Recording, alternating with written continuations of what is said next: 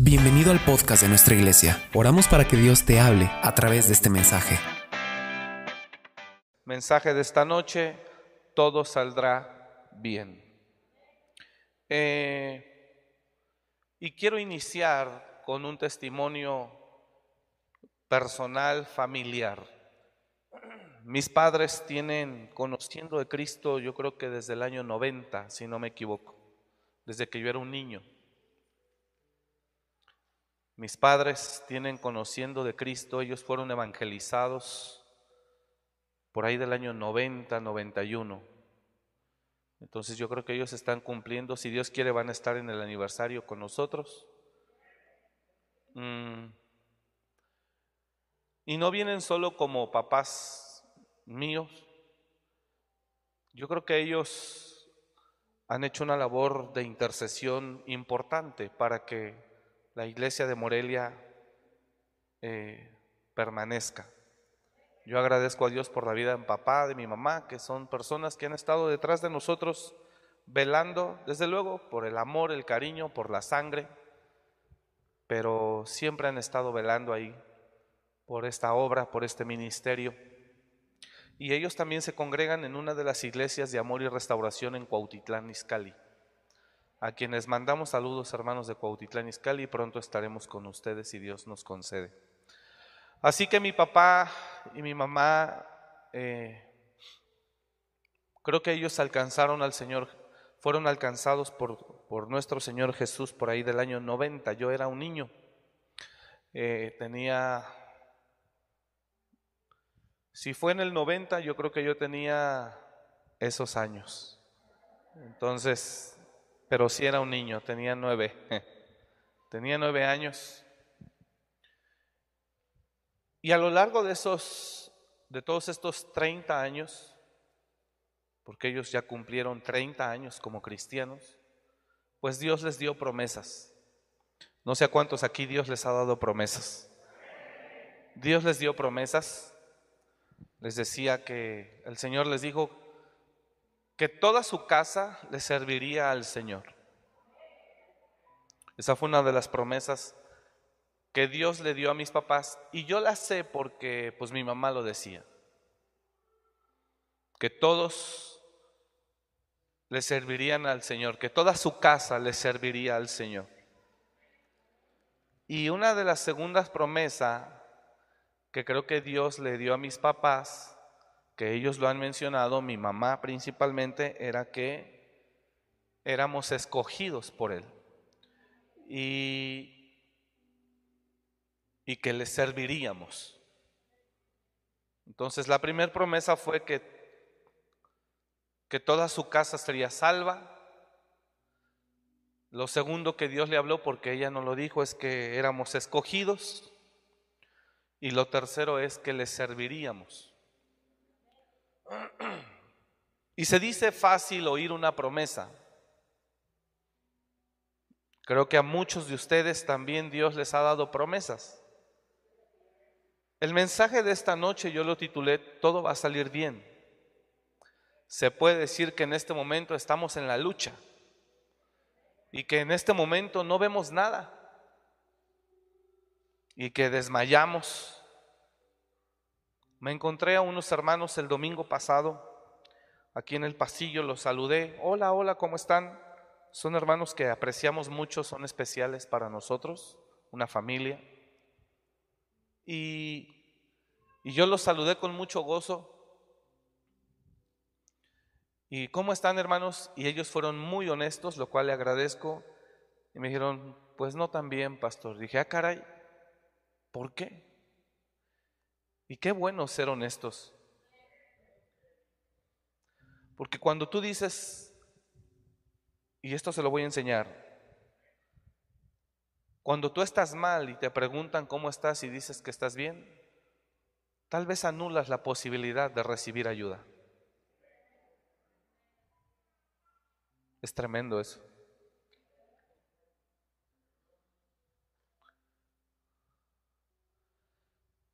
No me quiero quedar en este punto, pero Jesús algunas veces, cuando estuvo hace dos mil años acá, Él les preguntó a la gente que lo buscaba, ¿qué quieres que yo, en qué te puedo ayudar?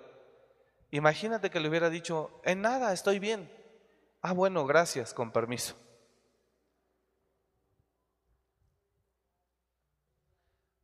Entonces Jesús decía, ¿qué quieres que yo te haga? Y uno de ellos dijo, quiero recibir la vista.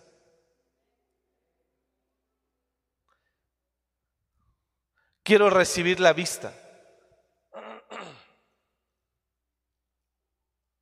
Y ahí es importante a veces la franqueza. Porque tal vez Dios esté enviando a alguien y te pregunta, ¿cómo estás? Y si tú en verdad estás necesitado o pasando momentos difíciles, pero dices, bien, gracias, ¿cómo te puede ayudar al que tú le dijiste, estoy bien? Entonces los hermanos fueron muy honestos y me dijeron, pues no tan bien, pastor. dije, no me diga por qué. Y ya me contaron la situación. Y pude ver el dolor en la hermana, desde luego también en el papá, en su, en su hija. Pude ver un dolor, una tristeza que les embargaba de una manera fuerte, grande. Y sentí un dolor verlos así, me dolió mucho. Y la situación que ellos estaban atravesando en una situación en la que mi familia alguna vez estuvo. Y entonces me acordé y les dije, tranquilos, todo va a salir bien. Y yo sé que ahorita que estamos en la lucha, porque esa es la verdad, si aprendemos a identificar el tiempo presente, creo que la mayoría estamos en esa lucha, en ese esfuerzo, Estamos en la lucha, en el esfuerzo, en la perseverancia. Creo que esa es la forma en la que podemos llamarle al tiempo presente. Lucha, esfuerzo, perseverancia y tal vez incertidumbre porque no vemos nada.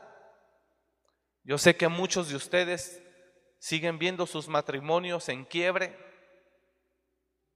Sé que muchos de ustedes siguen viendo situaciones que no se terminan de resolver, de sanar, de restaurar con sus hijas, con sus hijos. Sé que muchos de ustedes siguen viendo a sus hijas, a sus hijos cada vez más perdidos y más ajenos de Dios.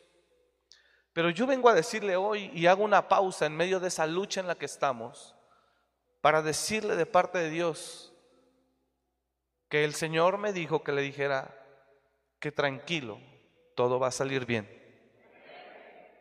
Yo sé que estamos en una lucha y cuando estamos en la lucha es porque no hay nada cumplido, no hemos visto nada resuelto, no hemos visto muchas cosas que anhelamos que cambien, no las hemos visto cambiar.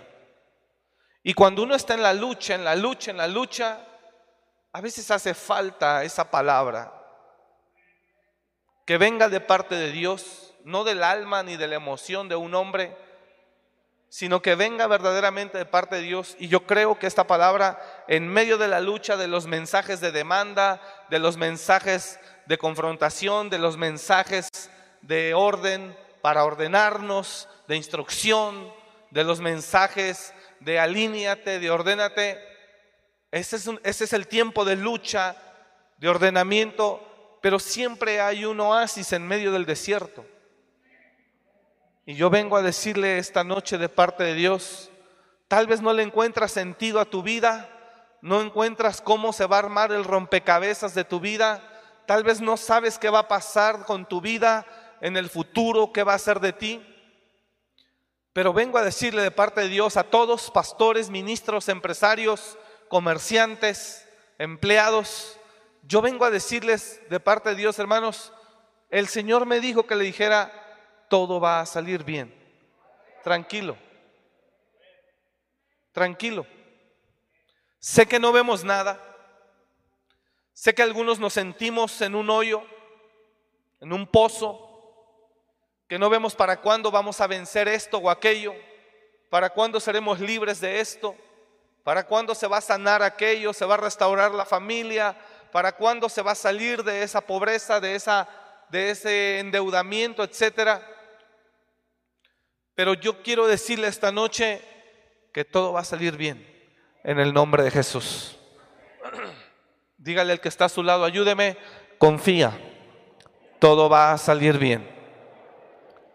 Dígale al que está a su lado, sé, dígale, sé que en medio de la lucha en la que estás, no ves nada, pero confía, porque todo va a salir bien. Dios lo hará, Dios lo hará, Él cumplirá su palabra, Él cumplirá su promesa, Él hará la obra en su vida. Así que este mensaje es una pausa en medio de la lucha en la que estamos peleando cada día. Este mensaje es un mensaje en medio de la lucha, de la perseverancia que tenemos cada día por alcanzar la promesa. Y yo sé que todos aquellos que han perseverado en la fe, que han permanecido fieles a pesar de no ver nada, de no verle sentido a su vida, yo sé que todos ellos que han permanecido fieles, que le han creído a Dios o más bien no le han dejado de creer a Él, yo sé que usted mirará la recompensa. Así que tranquilo, dígale al de al lado, tranquilo porque todo va a salir bien. Y cuando Dios le promete a mis padres, todos ustedes toda tu casa será salva. Cuando Dios le promete a, a, mis padres, toda tu casa será salva, yo los escogí y todos me servirán. Es algo maravilloso ver, oír esa promesa de Dios. Y también otra promesa es yo los levantaré.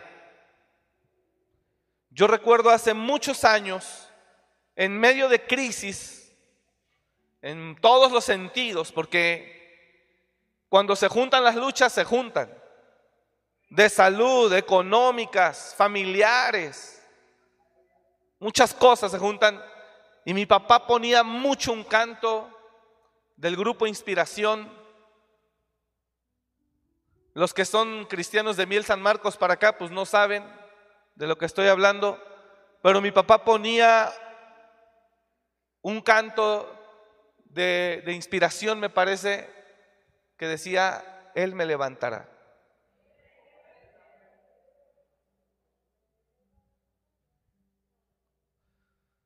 Y han pasado 30 años cuando Dios le dio esa promesa a mis papás de que sus escogidos, que le servirían, que toda su casa, nadie de los hijos éramos cristianos. Nadie.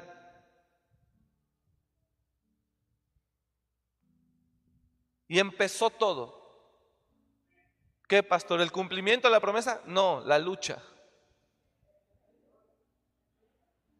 Yo caí en las drogas desde muy temprana edad sin tener mal ejemplo, mal testimonio de mis padres, de mis hermanos, de nadie.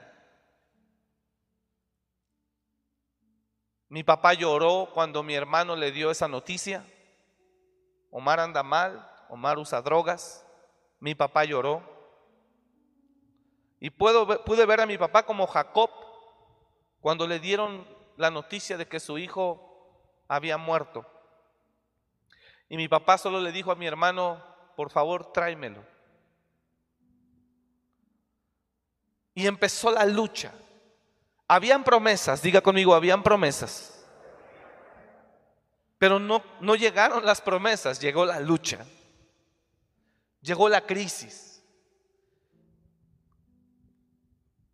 Mi hermana también, con muchas situaciones, por respeto a ella no las voy a mencionar, pero también con muchas situaciones de vida que también trajeron dolor, decepción, tristeza a mis padres principalmente y también a nosotros los que nos dimos cuenta o supimos. mis otros hermanos, otro, otro de mis dos hermanos, se reía, se burlaba. En fin, las promesas estaban ahí. Pero lo que en realidad había no era ni siquiera la más mínima señal de ver el cumplimiento de esa promesa. Al contrario, cada vez me veían a mí más perdido. También mi hermana incluso inclinándose hacia, hacia cosas oscuras, ocultas. Mi otro hermano enfocado en lo terrenal, en en lo material, los dineros, cada quien.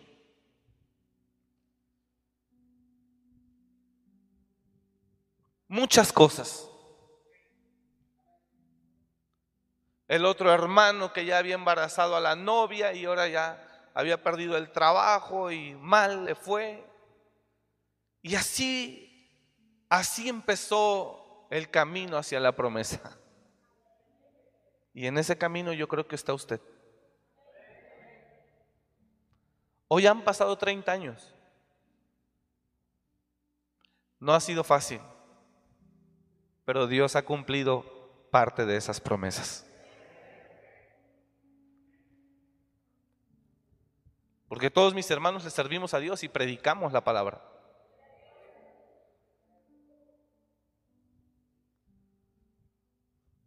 Y las cosas y las luchas siguen. Pero sabe algo, hemos podido ver la fidelidad de Dios. Y he podido ver cómo Dios cumplió la promesa de levantar a mis padres, de levantar a mi papá. Así que esta noche vengo a decirle, amada iglesia, y a todos los que nos ven desde casa, Dios lo hará. Todo va a salir bien. Todo va a salir bien. Aunque no veas nada hoy.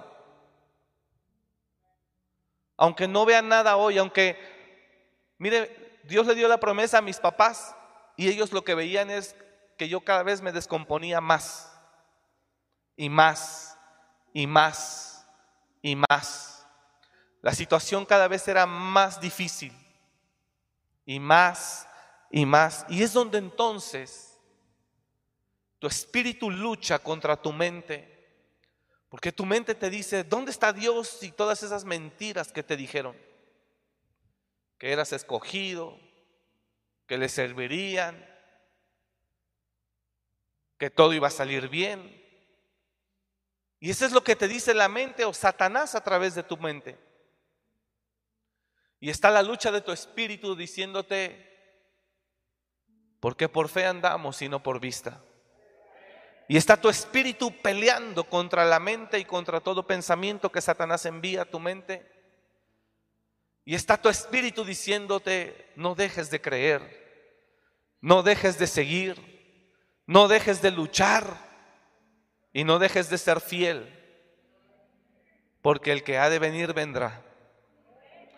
Y vivimos en la lucha, que también le puede llamar título a este tema, la lucha porque vivimos una lucha que mientras Dios cumple sus promesas, nuestro espíritu, mi espíritu pelea contra mi mente. ¿Qué va a ser de mí? No veo que ocurra nada en mi familia, mis hijos cada vez están peor. Y, también le, le puede llamar la lucha a este mensaje, porque así es como está nuestra vida mientras la promesa se manifiesta.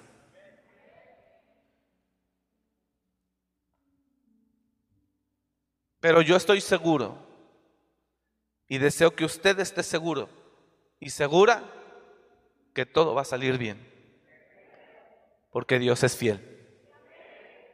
El Señor va a cambiar tu vida. El Señor lo va a hacer en un instante. Hemos escuchado gente que no son mejores que nosotros, pero van más adelante de nosotros. que ya pasaron por donde usted y yo estamos pasando y que ellos han podido comprobar lo que yo le estoy hablando.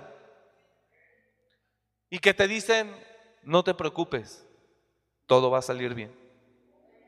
Y que te pueden decir ellos, no te preocupes, vas a vencer las drogas, vas a vencer el vicio, el alcohol.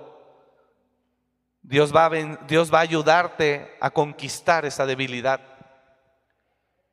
Y todas esas personas que van adelante de nosotros, que ya vivieron lo que nosotros estamos viviendo, te van a decir, tranquilo, porque el Señor te va a prosperar y te va a bendecir. Y te olvidarás de la miseria. O te, te acordarás de ellas como aguas que pasaron. Hay una palabra que dice el Salmo, y te olvidarás de tu miseria o te acordarás de ella como aguas que pasaron. Así que yo le digo esta noche, hermanos, y para entrar a la Biblia, todo va a salir bien, confíe. Han pasado 30 años de que Dios le dio esas promesas a mi papá, a mi mamá. Y todos sus hijos le servimos a Él. Porque escrito está, toda rodilla se doblará y toda lengua confesará que Jesús es el Señor. Así que si aún tienes un hermano o hermana, tu esposo o tu esposa que aún no quiere nada con Dios, o que ya vino, ya conoció, pero no, pero no, no se quedó, no se, no se consolidó, no permaneció, sigue allá, sigue tranquilo, porque el Señor lo hará y Él cumplirá su palabra. ¿Cuántos dicen amén a eso?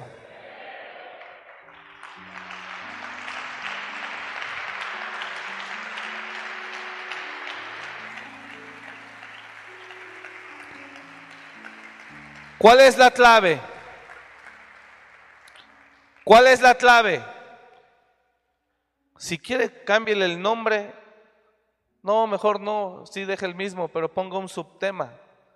Ahí es la lucha. Diga al de al lado, estamos en la lucha. La clave aquí, vamos, dígale, la clave es, no dejes de creer que Dios lo hará. Y alabo a Dios por todos ustedes y la fidelidad de cada uno de ustedes. Alabo a Dios porque todos los que han permanecido a pesar de ver, no verle ni pies ni cabezas al rompecabezas de su vida. Y yo sé que muchos no le ven ni pies ni cabeza al rompecabezas de su vida. Pero justo hace ocho días le dije, el Señor tiene planes para su vida y son mejores que los nuestros. Libro de Job capítulo 11.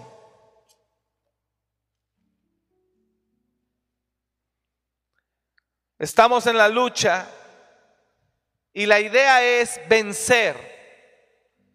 Vencer la carne, vencer el alma, vencer esos pensamientos que Satanás trae continuamente a nuestra vida para desanimarnos, desalentarnos de continuar fieles a Dios. Esa es la lucha. Pastor, ¿en qué consiste la lucha? La lucha en la que usted y yo estamos es esa en la que nuestro espíritu pelea por mantener la fe, por no dejar de creer. Y es esa lucha en la que el enemigo busca que nosotros dudemos, dejemos de creer, dejemos de permanecer, dejemos de perseverar, dejemos de ser fieles. Esa es la lucha en la que estamos. Pero el que va a ganar al final es Jesús. Es el Espíritu. Pero hay un diablo que está continuamente, tiene idea cuánta gente se desanima ¿Cuánta gente ha desertado del camino del Señor? Conozco muchísima.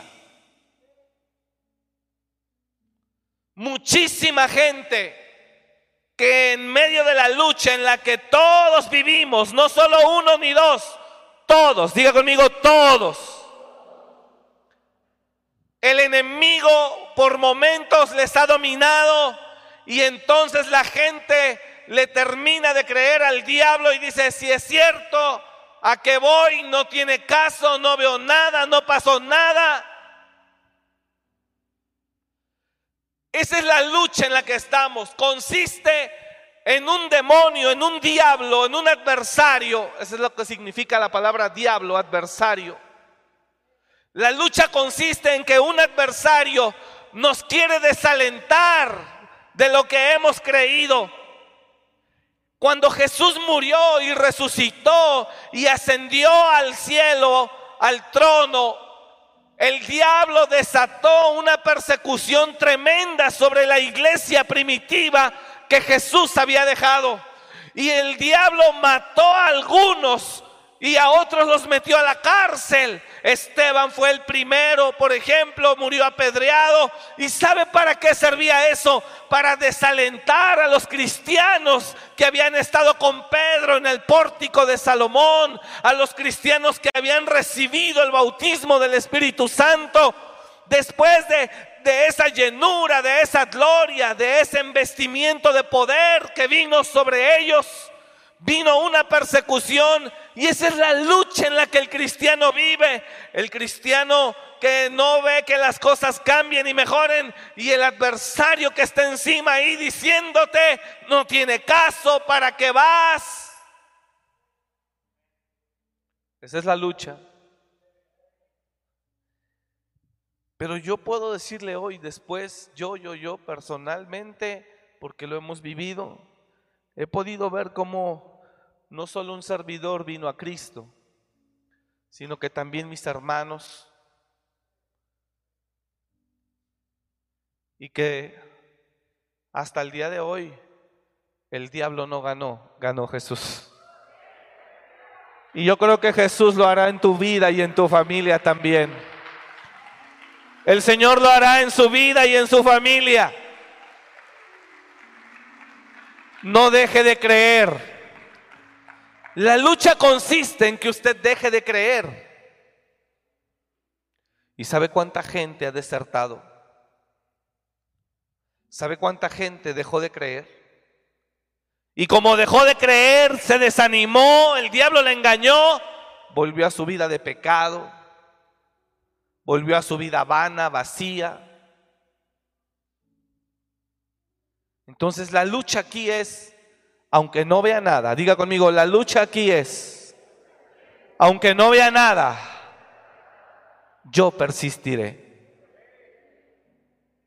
Diga conmigo, porque por fe ando, no por vista. Dice la palabra de Dios, no mirando lo que no se ve, lo que se ve, perdón, sino lo que no se ve. No mirando lo que no se ve, lo que se ve, sino lo que no se ve. Porque lo que se ve es temporal, pero lo que no se ve es eterno. No mirando lo que lo que se ve, sino lo que no se ve. No mirando nosotros las cosas que se ven, sino las que no se ven. Pues las cosas que se ven son temporales pero las que no se ven son eternas. Y dice Pablo, pues tengo presente que las aflicciones de este tiempo no son comparables ni comparadas con la gloria venidera que se ha de manifestar en nosotros. Pues las tribulaciones del tiempo presente no son comparables con la gloria venidera que se ha de manifestar en nosotros. ¿Alguien está entendiendo eso? Pues tengo por cierto que las aflicciones del tiempo presente no son comparables con la gloria venidera. que se manifestará en nosotros. Entonces, pastor, ¿cómo le podemos llamar a este tiempo? La lucha, la batalla, la crisis. No se desanime. No has podido vencer el vicio, no te desanimes. No has podido vencer el alcohol, no te desanimes. No has visto todavía nada en tu casa de lo que Dios habló y prometió, no te desanimes. No mirando lo que, no, lo que se ve, sino lo que no se ve.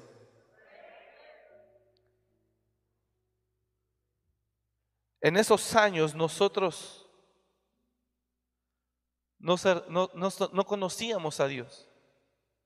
Mi mamá, una mujer de mucha oración, intercesión, fe, palabra, de guerra, poder. Y yo cada vez metiéndome más en las drogas. Cada vez más. Mi mamá con tremendas promesas de que todos le serviríamos. Y yo cada vez hundiéndome más. Justo ayer ella lo volvió a comentar. Hubo un tiempo que yo no vivía en casa con ellos en México, yo fui a vivir a otro estado, a Tamaulipas. Entonces le hablaba yo a ella, pero yo tenía problemas de drogas allá. Consumía demasiada cocaína, crack, y me perdía. Imagínese que Dios le dio unas promesas a ella diciéndole toda tu casa me servirá, yo los escogí, Imagínense. Y con el paso de los años, yo estoy hablando que cuando Dios le dio esa promesa a mi mamá, hablamos del año 92, 91, qué sé yo. Pero por el año 2000, 2001, o sea, 10 años después, en lugar de ver promesa cumplida, Dios le habla a mi mamá en un sueño y le dice, levántate,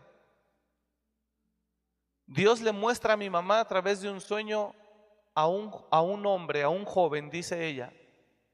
Mi mamá no tenía ni la menor idea de cómo yo andaba. A los 10 años de que Dios le promete a mi mamá, ¿sí me estoy explicando? A los 10 años que Dios le promete a mi mamá todo lo que ya mencioné y de no ver nada, y en lugar de ver avance hacia la promesa, ve todo lo contrario. Dios a través de un sueño le muestra a mi mamá a un joven que está encerrado en un cuarto oscuro y que se está drogando. Entonces, después de que Dios le muestra a mi mamá a través del sueño eso, Dios le dice, levántate y quiero que ores por ese joven. Entonces mi mamá se levantó y dice que le dijo a Dios, sí Señor, yo voy a orar por ese joven. ¿quién es? Y el Señor le dijo, tu hijo. Y dice mi mamá que le dio tanto temor que dijo, no, Señor, mi hijo no es. Voy a orar por ese joven, pero mi hijo no es.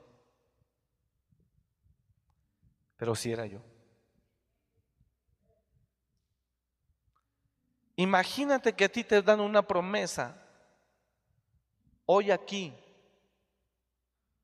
diez años después, diez años después, en lugar de ver que pinta la promesa, al contrario, ves que está peor. Y le dice Dios, levántate y ora por ese joven. Sí, Señor, ¿quién es? ¿Quién es ese joven? ¿Cómo se llama? Y el Señor le dice, es tu hijo. Y mi mamá en su alma no quiere aceptar esa realidad.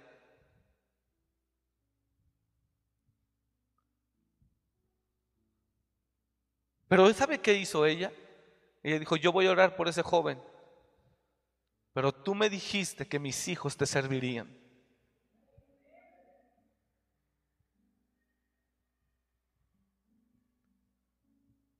Entonces aquí donde usted tiene que entender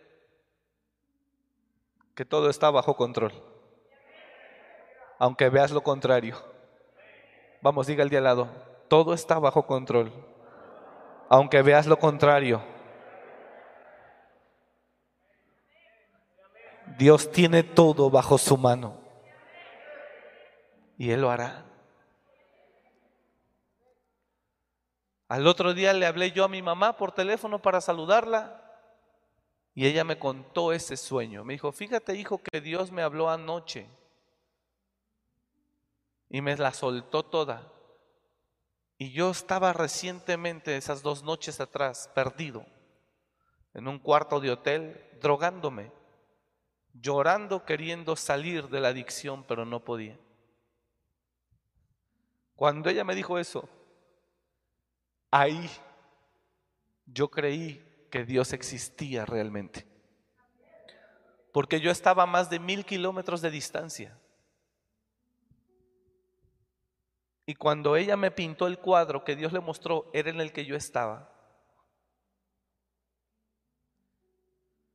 Por eso la fe es algo que usted no puede perder.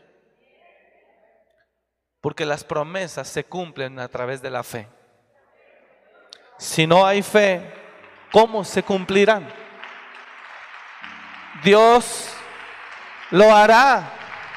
No tenga temor de ello. Sí, estamos en la lucha, no vemos nada. Ha sembrado, ha sembrado, ha sembrado. Injustamente estás aguantando, ha sembrado.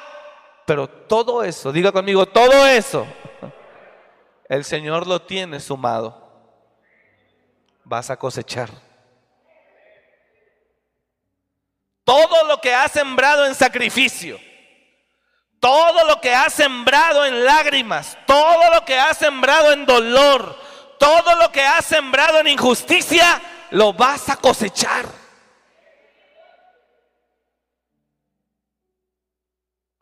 También tengo otro tema que es la segunda parte que le titulé, lo estoy escribiendo, aún no lo concluyo, pero le puse el propósito de los sufrimientos.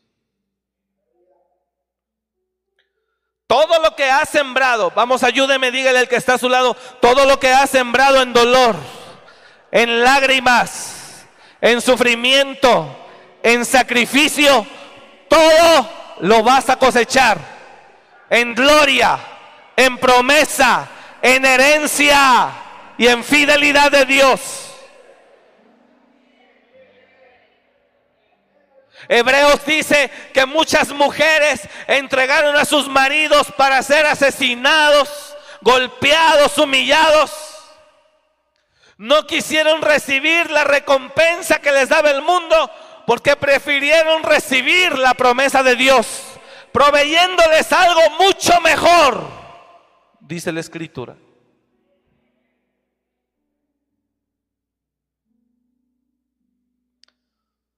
Así que hermanos, estamos en la lucha, yo lo sé, y no vemos nada, pero todo va a salir bien. Pastor, Dios va a obrar en la iglesia, todo va a salir bien. Solo mantenga la fe.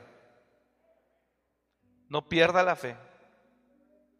Mantenga la fe, mantenga la fidelidad. Aunque no vea nada, manténgase. Él lo hará. Es más, aunque se consumen divorcios, se consumará restauración. Un divorcio no dice que acabó todo. El que dice cuándo acaba no es el diablo, es Jesús. El único que dice lo que, va, lo que va a suceder es el Señor. Así que tampoco un divorcio lo dice todo. Y hoy atendí a una persona también y le dije, fírmelo. Fírmelo. Pero eso no significa que ya todo acabó. Dios lo hará. Y la firma es solo para proteger su corazón, para proteger su alma de no estar siendo más dañada. Pero fírmelo, porque el Señor no ha terminado.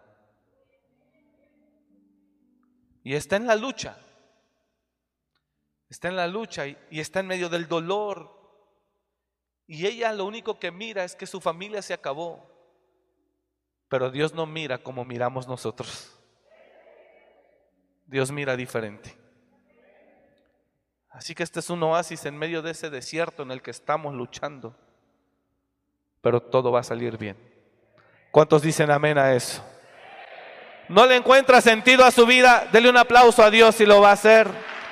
No le encuentra sentido a su vida, tranquilo, todo va a salir bien.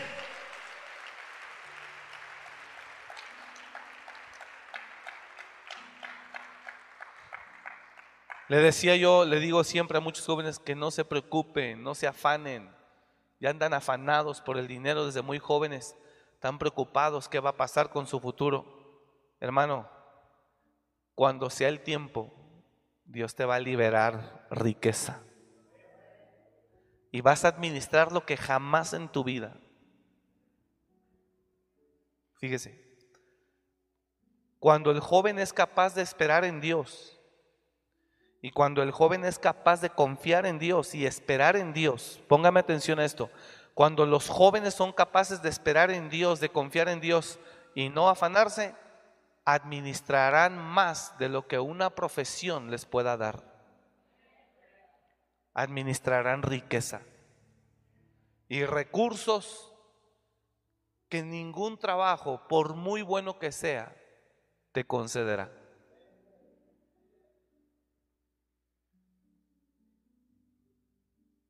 No sé cuántos digan amén a eso. Pero espere. Pero espere. Confiando.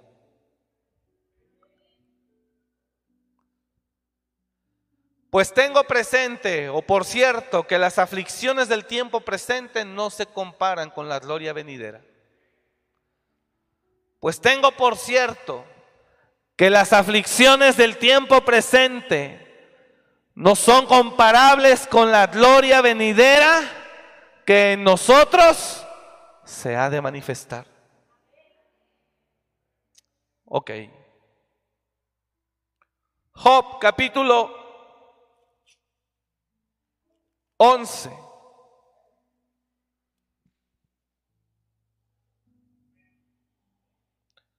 Mira lo que dice.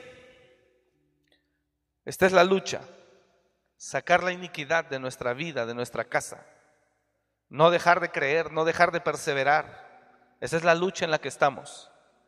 Mira lo que dice, si tú de mañana, no es cierto, si tú dispusieres tu corazón, capítulo 11, verso 13, si tú dispusieres tu corazón y extendieres a él tus manos,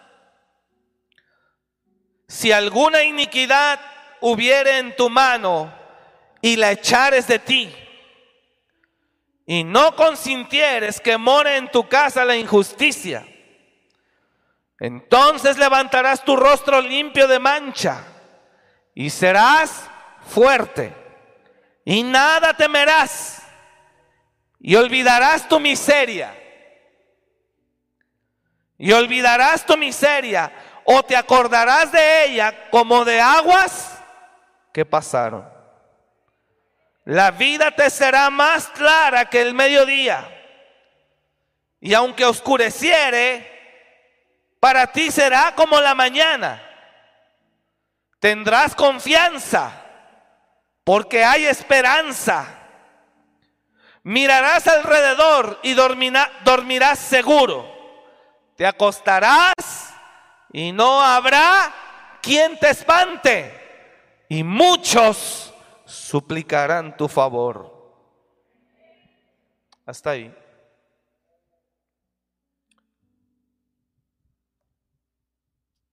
Y viene una historia que con esa quiero cerrar. Está en Génesis. No vaya, solo escúcheme. Un hombre llamado Jacob tenía un hijo que amaba mucho porque lo tuvo en su vejez. Se, llamó, se llamaba José. Ese José era un joven limpio, puro, con edad muy diferente a la de todos sus hermanos, pues Jacob lo había tenido en su vejez. Y Jacob lo amaba a tal grado que cada año le hacía él una túnica. Lo vestía con túnica de colores. Era su hijo favorito, el más consentido, porque los otros ya eran grandes, de hecho pastoreaban el ganado, las ovejas de su padre. Pero los hijos mayores eran malos, eran perversos, eran mañosos. Entonces Jacob amaba a su hijo José porque José era limpio, era puro, era un buen muchacho. Sus hermanos lo envidiaban muchísimo, muchísimo lo envidiaban, al grado que un día que su papá mandó a, Jacob, a José a ver a sus hermanos, sus hermanos dijeron, ahí viene aquel y le echaron mano. Y fue tanta la maldad que operó en ellos, en sus hermanos, que lo querían matar. Pero ahí Dios se metió, todo está bajo control. Y no lo mataron y lo aventaron a un pozo, a una cisterna. Y en esa cisterna lo querían dejar para que ahí muriera. Pero después llegó otro hermano y vio pasar ahí un grupo de personas ismaelitas que iban hacia Egipto y lo vendieron como esclavo y se lo llevaron. Y a sus hermanos no les importó desprender a su padre ya grande de edad de su hijo. Y no solamente no les importó el haberlo separado, que nunca más lo volvería a ver sino que se atrevieron a la túnica que tenía José puesta, o sea, José se fue desnudo como esclavo. La túnica de colores, él, ellos mataron una cabra y la llenaron de sangre y fue tanta su maldad que llegaron y le dijeron a su padre, no vimos a Jacob más que esta túnica llena de sangre. Y no les importó causarle un dolor a su padre ya anciano de ese tamaño. Dice la Biblia que Jacob dijo, una fiera salvaje lo devoró. Eso era muy común en la antigüedad. Una fiera salvaje devoró a mi hijo. Y él dijo, descenderé en luto al Seol. Y José vivió en luto muchos años por la pérdida de su hijo que de un día a otro, y Jacob vivió en luto muchos años por la pérdida de su hijo José, que de un día a otro simplemente no volvió. Y sus hijos y sus familias lo querían consolar, pero él no lo permitió, él estaba mal. Imagínese ese hombre ya anciano con ese dolor tan grande. Pasaron años, diga conmigo, pasaron años. Usted tiene que leer varios capítulos del Génesis para leer la historia, entenderla. Y pasaron años y allá Dios bendijo a Jacob, a José, en Egipto. Y también él pagó un precio espantoso, donde también José aún en Egipto permanecía fiel a Dios, lo honraba conforme a la enseñanza que su padre le inculcó, y aunque, oiga esto, y aunque José honraba a Dios, más mal le iba. José, por honrar a Dios, lo metieron a la cárcel. Por ser limpio y recto, lo vendieron como esclavo. Por ser honesto, lo desprendieron de su padre. Y así es cuando la gente no entendemos que dice, dice, a veces dice, entre más hago bien las cosas, peor me va. Y José allá en Egipto, Dios lo levantó a pesar de las injusticias, él no renegó. Él siguió fiel y su padre acá, viviendo el luto por la pérdida de su hijo, fue tremendo. ¿Está acá? Y Jacob estaba seguro, diga conmigo, Jacob estaba seguro que moriría triste. Y así algunos creemos que nuestra vida no cambiará. Pero si en la lucha vence tu fe y tu confianza en Dios, no vas a morir así. Dios lo hará. Entonces Jacob estaba acá en luto. La vida ya no le supo igual. Y José acá sufriendo. Injusticia tras injusticia. Ahí es donde la vida no tiene ni pies ni cabeza. Ahí es donde tú dices, ¿dónde está el Dios en el que creí? Soy un esclavo, me desprendieron de mi padre, me metieron a la cárcel por agradarte, me acusan de algo que no hice. ¿Dónde estás? Pedí favor a alguien, se le olvidó. Y ahí es donde la vida está en la lucha. Y pasaron más de 20 años. Pero Dios vino. Dije Dios vino. Y Dios le dijo a Jacob, Dios le dijo a Jacob, volverás a ver a tu hijo porque está vivo. Y cuando mueras, tu hijo José te cerrará los ojos. La mano de José te cerrará los ojos. Así está escrito. La mano de José te cerrará los ojos.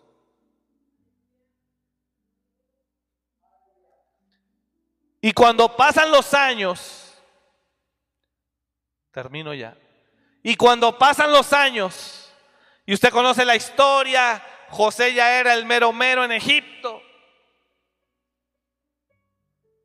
Manda por su padre.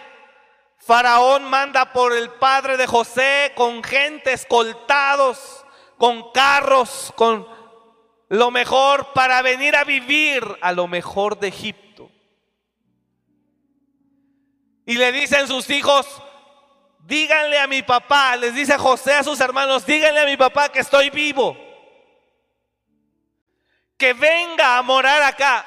Iban dos años, de los siete de vacas flacas iban apenas dos y ya no había comida.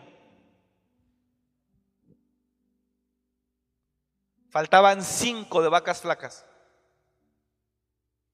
Iban dos y ya estaban vendiendo todo por comida.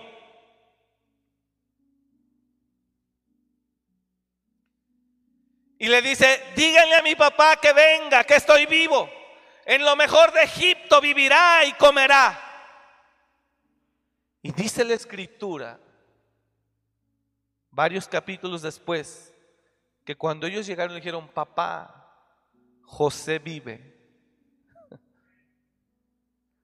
Su espíritu revivió. Así llegará Dios a tu vida en el nombre de Jesús. Dice la Biblia,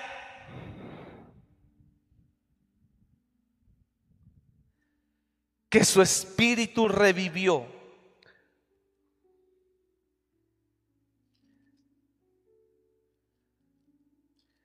Capítulo 45 de Génesis.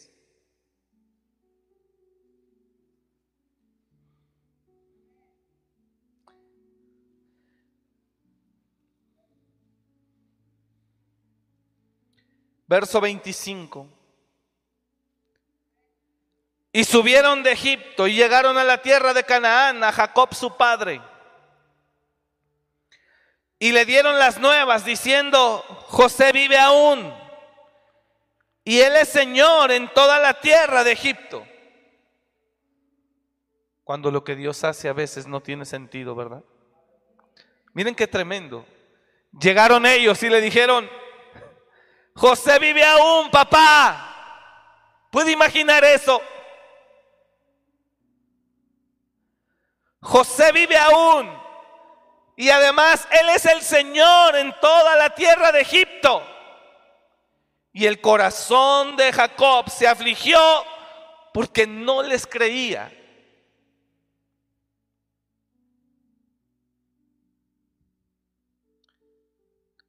Mire hermano, yo sé que muchos de ustedes han perdido un familiar y que ciertamente no lo volverán a ver aquí. Pero Dios enjugará toda lágrima. Y lo verás.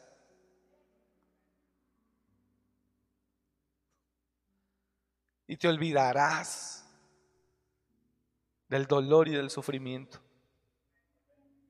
Hay gente de ustedes que ha pagado precios muy altos.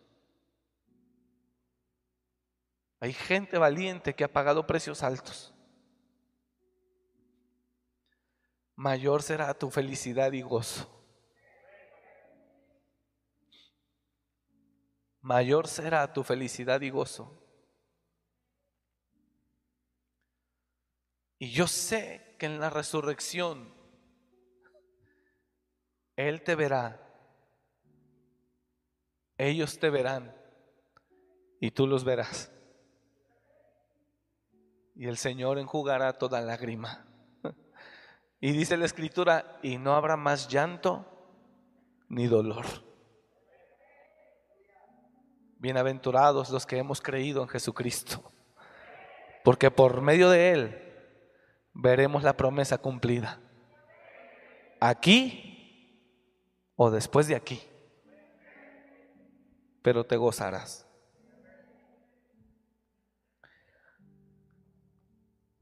Pero el corazón de Jacob se afligió porque no los creía. Y ellos le contaron todas las palabras de José que él les había hablado. Y viendo Jacob los carros de José, que José enviaba para llevarlo, qué tremendo. Y viendo Jacob que José, su hijo, había enviado gente de Egipto para escoltarlo, para llevarlo, su espíritu revivió.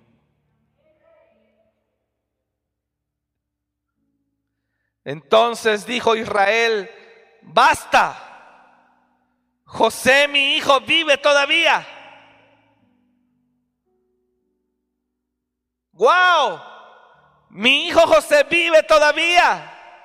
Iré y le veré antes que yo muera. Revivió el hombre. Y así vas a revivir en el nombre de Jesús. Y entonces Dios le habla a José, a Jacob, perdón, capítulo 46, 1.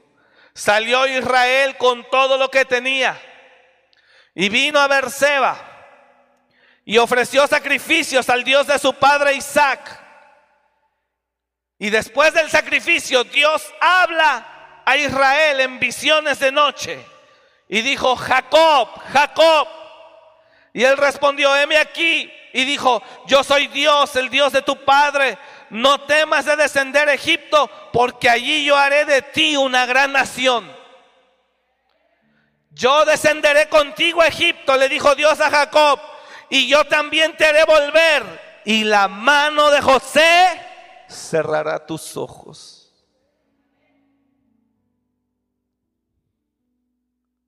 ¿Alguien está entendiendo esta noche? Pero ¿qué pasa cuando es hermoso ya ver todo esto cumplido? Pero ¿qué pasa mientras estás en el dolor, en la lucha, en que te arrancaron a tu hijo, ya no lo viste por un tiempo, o lo ves esclavo. Hoy atendí una familia también que están pasando por una situación espantosa. Un hijo de ella, de ellos, vinieron a vernos desde otra ciudad. Un hijo de ellos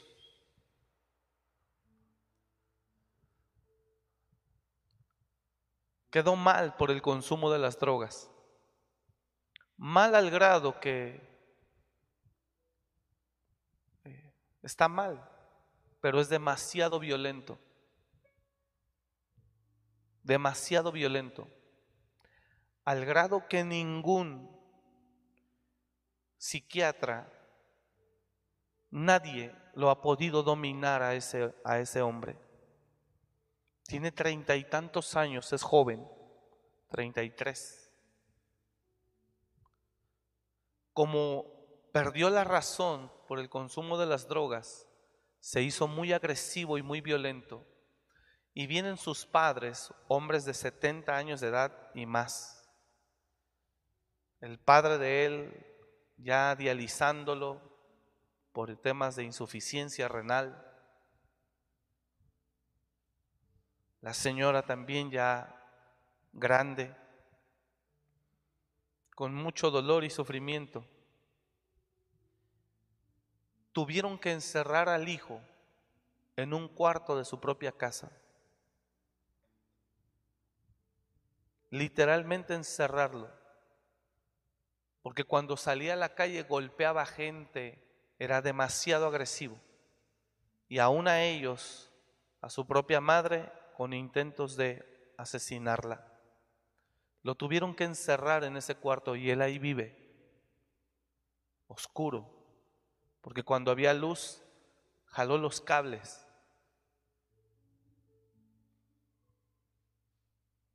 Están viviendo un mundo espantoso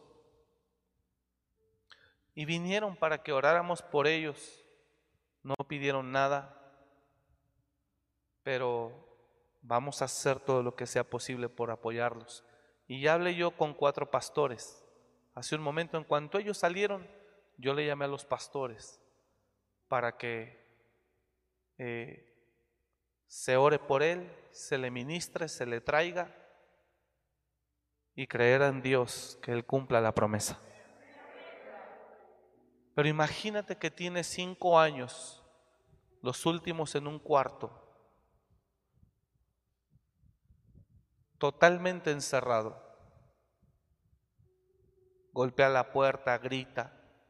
Si le llevan comida sin que él la pida, se las avienta. Literal, como un gadareno. Cinco años encerrados, encerrado porque es demasiado violento. Y ves cuadros tan dolorosos y difíciles, pero yo quiero decirle que aún sobre esos cuadros el Señor va a hacer la obra en el nombre de Jesús. Y yo creo que todo va a salir bien con esa familia. Y mientras orábamos, la mamá, la hermana lloraba por ver a su hijo así, imagínense. Y mi clamor a Dios en la oración fue ese, Señor, ayuda a esta familia.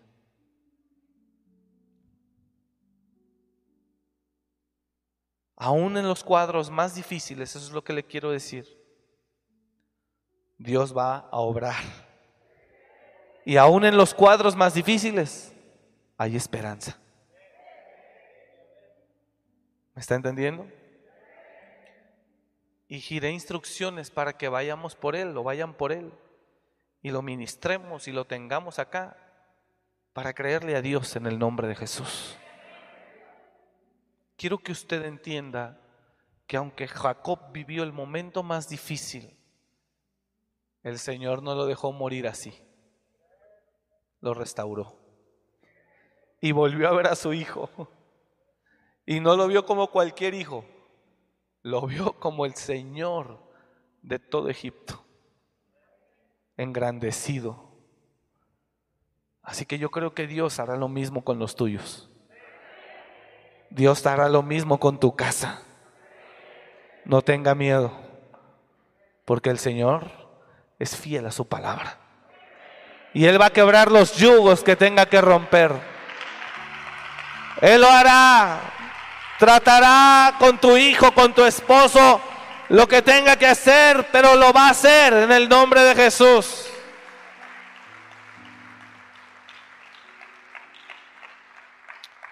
Solo la clave, ya terminé, solo la clave es vence la lucha. Hay un diablo que quiere que desistas. Diga el lado, hay un diablo que quiere que desistas. Hay un diablo que te desanima todo el tiempo. Dígaselo, dígaselo. Hay un diablo que te desanima todo el tiempo. Pero no dejes de creer, porque Dios lo hará. ¿Cuántos dicen amén a eso? Apláudale a Él en el nombre de Jesús. Confíe en el Señor, iglesia. Solo no deje de creer. No deje de perseverar. No deje de seguir. Póngase de pie, por favor. Porque por fe andamos, no por vista.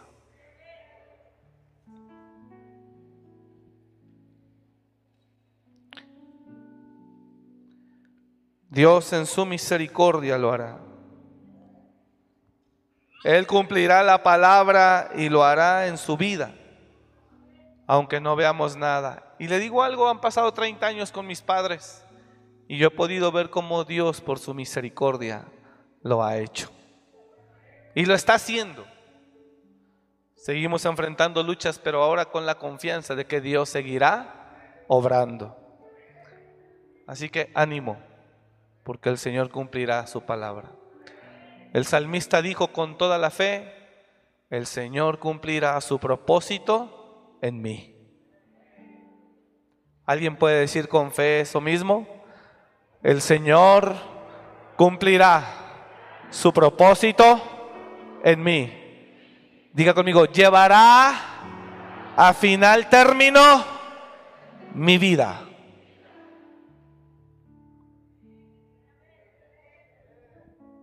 No deje de creer. Y entre más crea y lo vea más borracho, usted no deje de creer. Dice mi mamá que ella, aunque me veía mal, ella seguía declarando que yo le serviría a Dios. Así que si estamos aquí, es porque Dios cumple a los que le creen. No estoy aquí por mi propia voluntad. Estoy aquí porque Dios le cumplió a mis padres que le creyeron. Así que así crea usted. Sigamos en la lucha, que el diablo no lo venza, que el diablo no lo desanime, no deje de creer. Gracias Jesús, porque aunque estamos en momentos difíciles, tú estás con nosotros. Y tú, Señor, llevarás a feliz término nuestra vida. Gracias, Padre. Bendecimos tu nombre. Bendecimos tu nombre, Señor. En el nombre de Jesús. Y te doy gracias por tu iglesia. Bendigo a cada uno. Gracias, Señor, por tu amor que esta palabra que esté en sus corazones, que quede en sus corazones presente para entender que tú lo harás y que todo saldrá bien. Gracias, Señor. Diga conmigo, gracias, Señor. Bendigo a tu iglesia en el nombre de Jesús y te pido, Señor, que les lleves con bien. Gracias porque aunque no es fácil, Tú eres el que prometió y lo veremos cumplido en el nombre de Jesús. Gracias Señor. Gracias Jesús. Te pido que fortalezcas esta noche, que consueles esta noche, que des paz a aquel que está preocupado por su futuro, que des paz a aquel que está preocupado por su destino, que des certeza, Señor aquellos que esperan en ti. Que des paz y tranquilidad a aquellos que perseveran en ti y que no han negado tu nombre. Ayúdalos, Señor, y fortalécelos en el nombre de Jesús. Gracias, Padre. Bendigo a cada uno de mis hermanos, sus familias, su casa. Bendecimos, Señor, tu iglesia las iglesias, Bendecimos, Señor, tu nombre, creyendo, Padre, que tú lo harás. Gracias porque eres fiel. Te bendecimos en el nombre de Jesús. Gracias, Señor. Diga conmigo, gracias, Padre. Yo lo creo y lo recibo y me tomo de tu palabra, creyendo en tu fidelidad. En el nombre de Jesús. Amén y amén. Gracias por escuchar este mensaje. Comparte y suscríbete. Para más información de nuestro ministerio visita www.amoryrestauracionmorelia.org.